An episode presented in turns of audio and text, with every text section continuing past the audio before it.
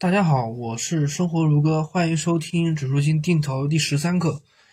从今天这堂课开始呢，我们就要逐渐进入了重点部分，请大家竖起耳朵听。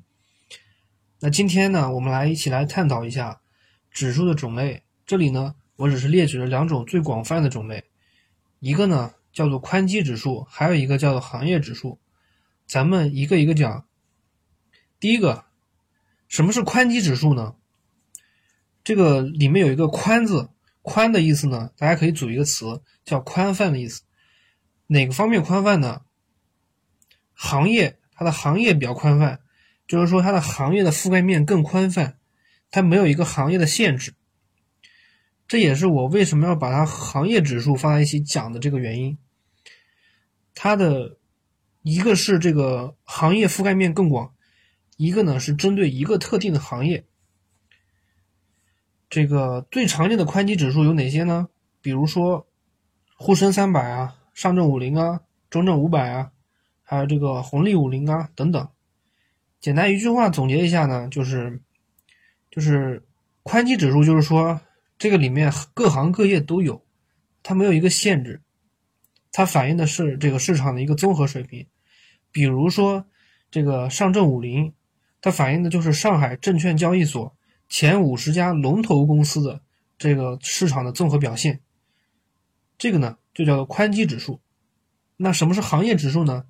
其实刚才已经讲了一点，就是说行业指数它就是只针对一个特定的一个行业，它反映的是这个行业的一个综合的这个市场表现。比如有什么行业呢？这个比如说有消费行业啊，然后那个消费行业里面它还有。还有这个可选消费啊，还有这个主要消费，还有什么呢？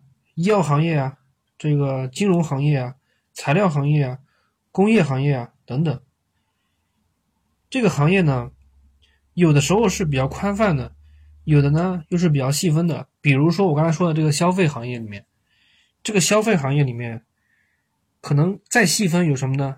比如说有这个啊，食品饮料行业呀，家庭日用品行业呀。它也是属于这个消费，消费里面的，等等，这个呢就是举一个例子。其实行业指数还是比较复杂的，就是说你需要对这个这个行业的分析呢，要要比较好，啊要比较好。当然这个后面我们会再讲。OK，总结一句话就是，行业指数它是只针对一个这个特定的一个行业。进行的一个分析，综合反映的是这个行业的一个市场表现。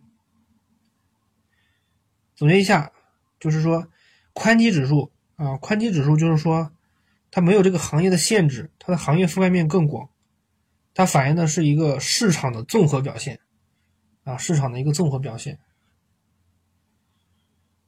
然后这个行业指数呢，就是它只针对一个特定的行业进行分析。它反映的是这个行业的这个综合的市场表现。好了，今天呢，咱们就讲到这里，咱们下次再见。